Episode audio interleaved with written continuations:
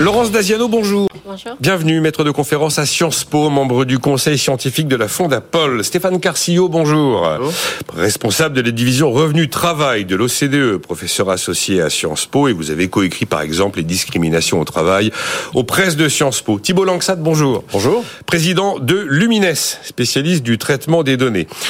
Donc, l'accord international interprofessionnel sur le partage de la valeur sera retranscrit mot pour mot dans la loi mais la fameuse expression dividende salarié n'apparaît plus. Alors je vous pose la question, Thibault, car je sais que vous avez été bah, l'un des, euh, euh, des, artisans de cette notion de dividende salarié. Les termes ne sont plus là. Il y a un responsable, enfin une source gouvernementale qui dit oh, on n'allait pas s'arrêter sur des mots ou de la sémantique, c'était pas le sujet. Bah, les termes sont plus là, mais euh, toutes les mesures que j'ai essayé de défendre depuis euh, plus d'un an maintenant se retrouvent dans cet accord national interprofessionnel. Il fallait étendre les mesures pour les moins de 50, ça a été fait. Il fallait préserver les entreprises de moins de 11, ça a été fait. Et il fallait que les grandes entreprises, quand elles ont des résultats importants, elles puissent donner davantage. Je vais revenir là-dessus. Hein. D'être fait. Donc j'ai envie de dire, ne nous arrêtons pas effectivement sur la sémantique. Rappelons tout de même que dans la loi, le dividende de travail existe. Mais il faut surtout se féliciter de cet accord national interprofessionnel qui, il y a encore quelques semaines, était jugé impossible par le président du MEDEF. Les organisations syndicales étaient réticentes et c'est un véritable accord. Après, on le mesurera, mais un cap a été franchi. Symboliquement, c'est important sur les moins de 50. Il y a plus de 10 millions de salariés qui ne sont pas couverts par un dispositif d'accord euh, de participation euh, d'intéressement. Et donc, on va enfin avoir un dispositif qui s'applique globalement à tout le monde.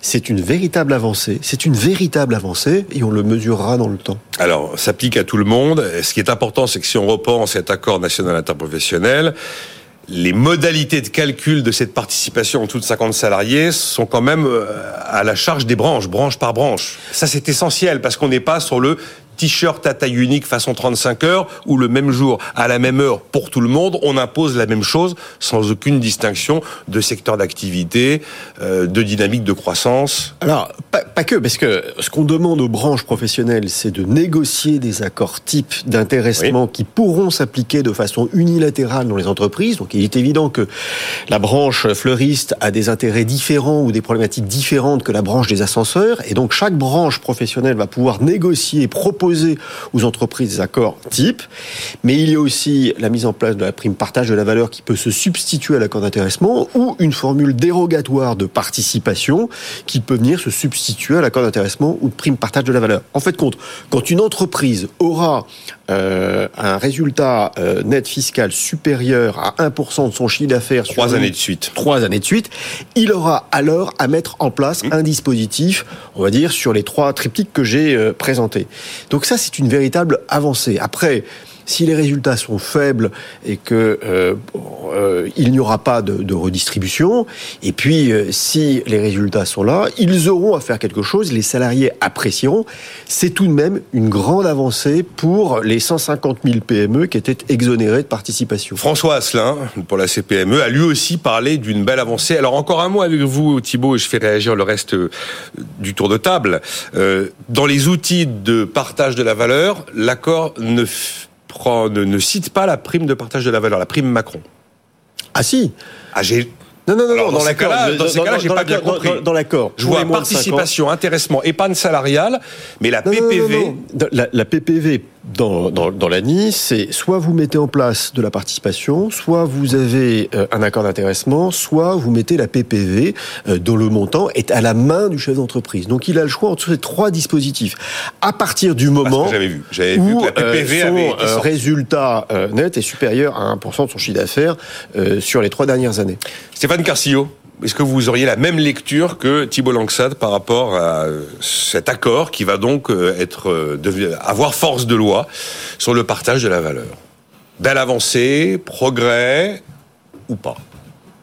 Bah, ça répond à une inégalité vrai, c'est qui est vrai, qui est très forte hein, entre les salariés des entreprises de taille moyenne et grande et les autres, euh, puisqu'en fait il y a la moitié des entreprises, ça a été rappelé, qui qui sont pas couverts aujourd'hui par l'intéressement à la participation. Mmh. C'est vraiment une tradition française, donc pour beaucoup de salariés c'est vécu comme une inégalité parce que c'est vraiment quelque chose qui est en place depuis euh, depuis plus de 50 ans. Euh, la France fait vraiment partie des pays où ce type de, de, de, ces formes de rémunération sont extrêmement répandues. Ça fait vraiment partie de la culture et donc quand c'est minoritaire et mis en place dans quelques entreprises, effectivement, il n'y a pas ce sentiment d'inéquité. Lorsqu'il y a simplement la moitié des salariés, ceux des grandes entreprises et les autres qui n'en ont pas, on a vraiment l'impression qu'il y a deux mondes. C'est la, la, réalité d'ailleurs. Oui.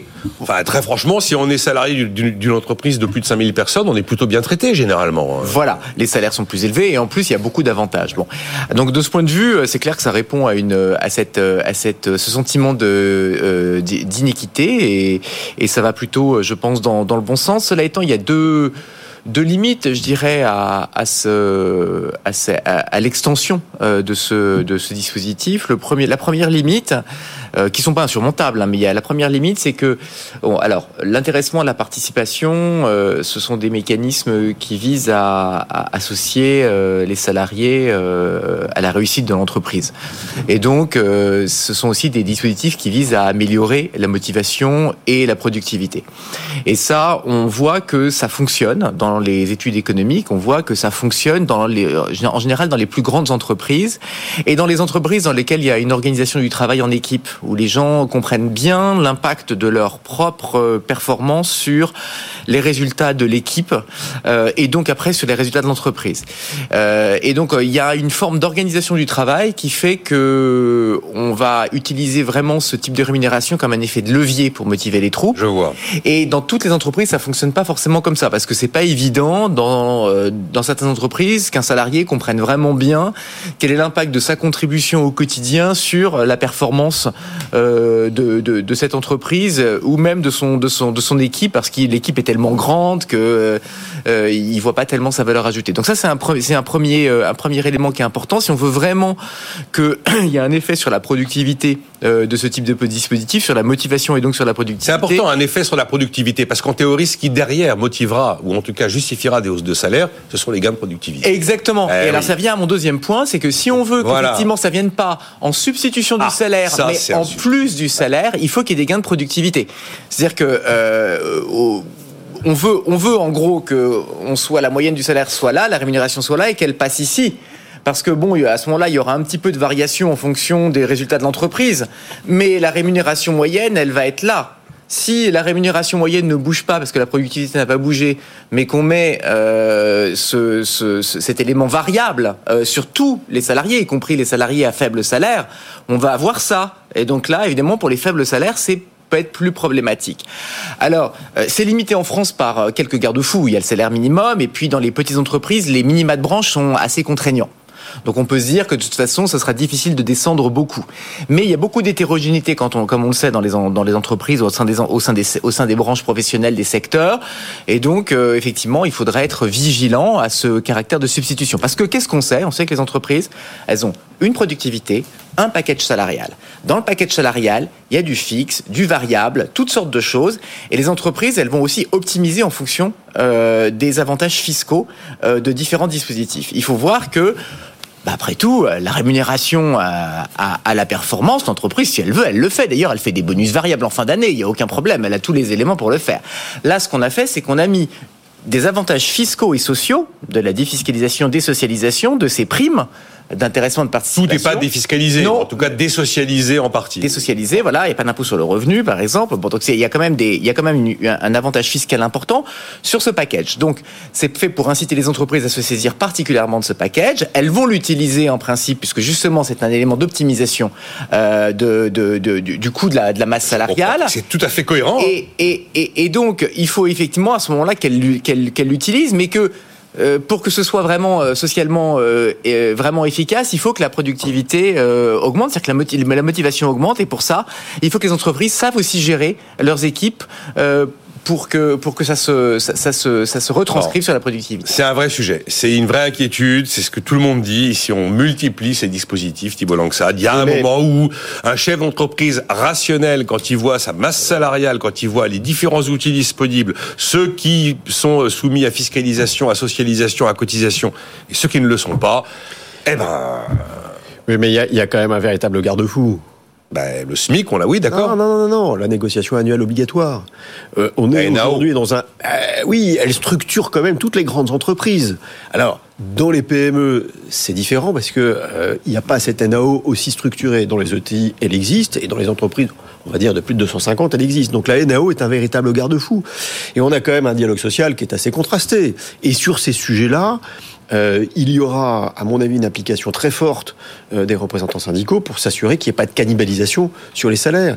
S'il n'y avait pas de NAO, je pense qu'effectivement, il pourrait y avoir des systèmes de base communicants. Néanmoins, euh, toute notre structure salariale dans les entreprises, et notamment dans les grandes entreprises, hein, qui sont les grands utilisateurs de ces dispositifs, euh, sont encadrés par les NAO. Mais, oui, mais euh, c'est un véritable garde-fou. Non. Et si on voit des rapages, je, ah, pense, que, c'est un garde-fou, mais il faudra vraiment regarder s'il fonctionne. Je veux dire, quand vous augmentez euh, les cotisations salariales et patronales, curieusement, ce garde-fou ne fonctionne pas. Au bout de quelques années, les salaires nets diminuent.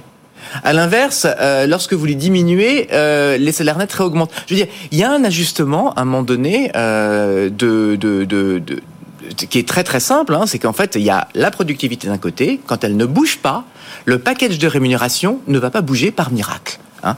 Euh, vous êtes chef d'entreprise, vous savez très très bien, je veux dire, à un moment donné, les augmentations de rémunération globale, quelle que soit la composition à l'intérieur, d'accord, elles vont euh, varier avec la productivité de l'entreprise. Euh, si vous dites à un moment donné, bah, je fais de l'intéressement et de la participation, c'est pas ça qui va par miracle rajouter une part supplémentaire. C'est beaucoup, c'est plus compliqué que ça, je, pense, franchement. Mais, mais là où je suis pas tout à fait d'accord, c'est que à partir du moment où les instruments d'intéressement et de participation donneront la rentabilité, c'est-à-dire du pouvoir, il sera très difficile pour l'entreprise d'expliquer qu'il ne peut pas augmenter les salaires. Parce, que, ça va, parce que ça va donner de la productivité. parce que ça va donner de la productivité. Non mais ah on revient au point effectivement qu'on ah bah, disait. D'accord. S'il y a des, oui, mais s'il y a des gains de productivité. Voilà. Dernier point là-dessus. Euh, il fallait bien que Renaissance n'ait pas fait une convention pour rien, pour s'entendre dire par la première ministre. Eh bien, écoutez, voilà, on a le, on a le résultat, ça va être dans la loi. C'est sympa de vous être réunis aujourd'hui, mais en fait, ça ne sert à rien. Donc, ils ont sorti un mot. On aime bien les mots, hein, Thibault. Alors, ah, c'est la super participation en cas de super profit. Moi, encore une fois, je trouve que super profit, c'est une notion qui est plus intuitive que économique. Alors, super participation, enfin, je sais pas. J'ai dans l'idée que des profits sont taxés déjà par l'IS, que du dividende est taxé par le PFU, que de la participation est déjà obligatoire au-dessus de 50. Euh, ça veut dire, qu'est-ce que ça veut dire, là? C'est, c'est super, cette super participation en cas de super profit? Je sais pas. Moi, j'avais euh, exprimé le fait qu'il fallait augmenter le niveau de participation. Mais euh, je pense que dans l'ANI, euh, la notion euh, de résultat exceptionnel Elle est a été prise en considération. Au-delà de 50. Il faut laisser maintenant à l'ANI le soin de le définir et de le préciser et de le transposer par la suite dans la loi. Cette notion existe. Hein. La notion de quoi? Bah, De résultat exceptionnel. Et, comment on définit eh ben voilà, non, mais le sujet, c'est un point auquel il va falloir être attentif dans la transposition dans, dans la loi, c'est que il y a résultat défini comme tel exceptionnel par les entreprises il y a une notion de ah. résultat exceptionnel comptable. Entreprise par entreprise. Mais c'est l'entreprise qui définit par elle-même le résultat qui est dit exceptionnel. C'est pas un député qui fait une sortie devant un micro. Non, c'est dans la dit, c'est l'entreprise qui considère que son résultat est exceptionnel. Alors, si le résultat est dit exceptionnel par les entreprises, il y aura une négociation complémentaire, soit sur une formule dérogatoire de participation, soit sur l'intéressement qui permettra de verser un complément. Bon, c'est comme ça que c'est exprimé euh, dans l'ANI convaincu par cette, par cette notion d'exceptionnel, euh, Stéphane Carcillo Chaque entreprise dit, bah, écoutez, l'année est exceptionnelle. Ou l'année ne l'est pas. Après, je veux bien que si on regarde euh, le résultat d'une entreprise sur 3, 4, 5, 6, 7, 8, 9, 10 ans, et que tout d'un coup, la 11e année, il se passe un truc absolument incroyable, là, oui, dans ces cas-là, on peut considérer que c'est exceptionnel. Oui, tout ça est extrêmement relatif à mon avis. Bon, je suis pas tout à fait convaincu de, de ce, de, de cette voilà. Je, je, comprends très bien auquel problème ça répond, et donc il y a un impératif politique et un enjeu important euh, de sentiment d'équité. Mais bon, véritablement là, je, je crois qu'on est dans, dans, un, dans une réponse euh, vraiment très politique. Bon, la, seule crainte d'Elisabeth Borne, c'est de, comme l'ANI doit entrer en vigueur en janvier 2025, en temps politique c'est loin, en temps d'entreprise c'est normal, mais en temps politique c'est loin. Ça fait quoi? Ça fait, euh, oui, euh, plus d'un an et demi, et donc euh, presque deux. Donc il y aurait peut-être la crainte de voir quand même au moment de la loi les députés Renaissance vouloir glisser des trucs à effet plus rapide, parce que comme c'est comme c'est un sujet plutôt bankable dans l'opinion, des gains de pouvoir d'achat, le politique a toujours envie de remettre la main dessus. En tout cas, l'essentiel c'était que l'accord soit respecté, Thibault. Hein. Ça, quand même, c'était clé. Juste un point, on va pas le développer, mais il s'est passé quelque chose de particulier vendredi.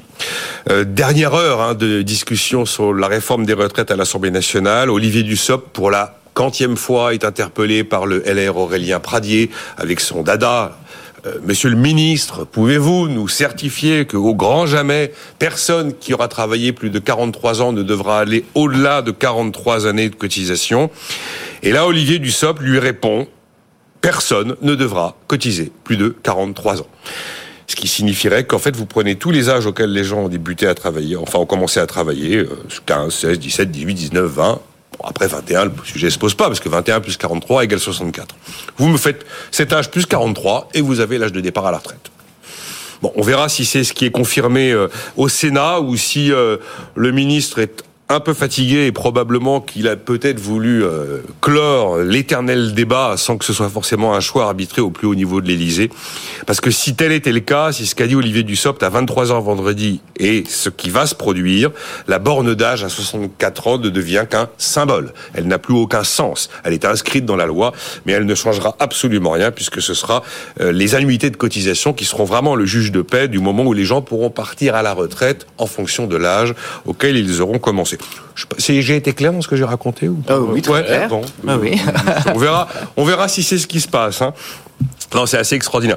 Il avait l'air un peu. Bon, on sent qu'Olivier Dussopt a besoin de repos. Euh, j'avance.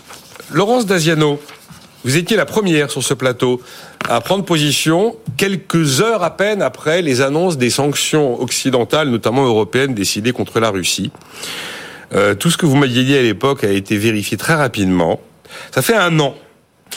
Euh, moi, en un an, je vois quand même qu'il s'est passé plein de choses. Alors, avant que je vous donne mon ressenti sur ce qui s'est passé, quels sont les, quel est le bilan que vous tirez, juste pour commencer, parce qu'on a 2 minutes 45, le bilan que vous tirez de ce qui s'est passé en un an euh, contre la Russie au terme de ces sanctions Mais déjà, on voit que les sanctions sont appliquées euh, de manière partielle.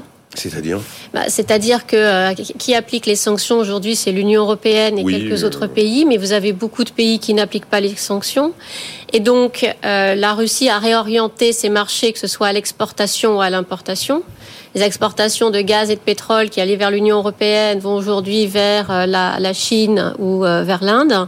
Et puis toutes les importations qui étaient euh, faites d'Union européenne, aujourd'hui, elles se font via d'autres pays, notamment la Turquie. On a vu que le commerce extérieur turc, c'est les échanges avec la Russie avaient, avaient explosé, ce qui aide d'ailleurs beaucoup l'économie l'économie turque aujourd'hui. Donc les sanctions ne sont appliquées que de manière partielle, ce qui fait que euh, l'économie russe est euh, touchée, mais pas coulée, comme on nous l'avait euh, dit il y a un an. l'économie russe est très résiliente et il faut néanmoins être très prudent parce que toutes les données que l'on a sur l'économie russe euh, ne sont plus officielles. C'est la question que j'allais vous poser. Alors, toutes, les, toutes les statistiques officielles euh, sont maintenant classifiées, donc elles ne sont plus publiées. Mais même des chiffres officiels venant de certains pays, quelquefois euh, prêtent à caution. Et les entreprises ne sont plus non plus obligées de publier leurs comptes. Donc, ce qui fait que on... les entreprises ne sont plus obligées de publier leurs comptes. Les entreprises russes. Russes. Les entreprises russes en Russie ne sont plus obligées de publier leurs comptes justement parce que ce sont des données qui sont sensibles du fait de la guerre. Donc elles peuvent le faire, mais elles ne sont plus obligées de le faire. Ah Ce qui fait qu'il est très difficile d'avoir une, une vision de, de l'économie russe. Alors on essaie euh, avec d'autres d'autres facteurs, en recoupant d'autres informations, euh, d'avoir des informations. Ce qui est sûr, c'est que l'économie russe, elle est touchée, mais elle n'est certainement pas coulée. On a vu euh, notamment que le PIB avait baissé, mais beaucoup moins que ce qui qui était annoncé, même beaucoup moins que ce que les Russes eux-mêmes avaient prévu, puisque avant euh, le, déclenchement de la guerre, euh, certains économistes, et notamment la gouverneure de la Banque centrale, euh, Nabiulina, Elvira avait fait un exposé à Poutine en disant mais si on déclenche la guerre, notre économie va s'effondrer et on va perdre beaucoup.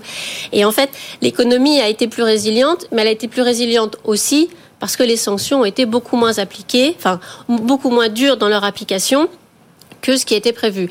Notamment, euh, même pour nous occidentaux, les, sanctions, on nous avait dit SWIFT sera l'arme atomique. Bon, bah, on a le système interbancaire. Hein. Voilà, le système interbancaire euh, de, de, paiement euh, sera l'arme atomique. En fait, On a exclu Gazprom Bank, qui est quand même une banque essentielle dans le dispositif, donc euh, l'arme atomique a quand même eu un peu moins d'effet. que Gazprom n'est pas touché par les exclusions de SWIFT, hein, c'est ça que vous Voilà. Euh, et puis, bah, Gazprom Bank. Hein. Et puis les autres banques euh, bah, se sont tournées vers d'autres systèmes, parce qu'il n'y a pas que SWIFT. Les Russes avaient déjà créé leur système euh, au moment de la de l'invasion de la Crimée. Les Chinois ont le leur. Donc, du coup, les sanctions ont quand même beaucoup moins d'effet.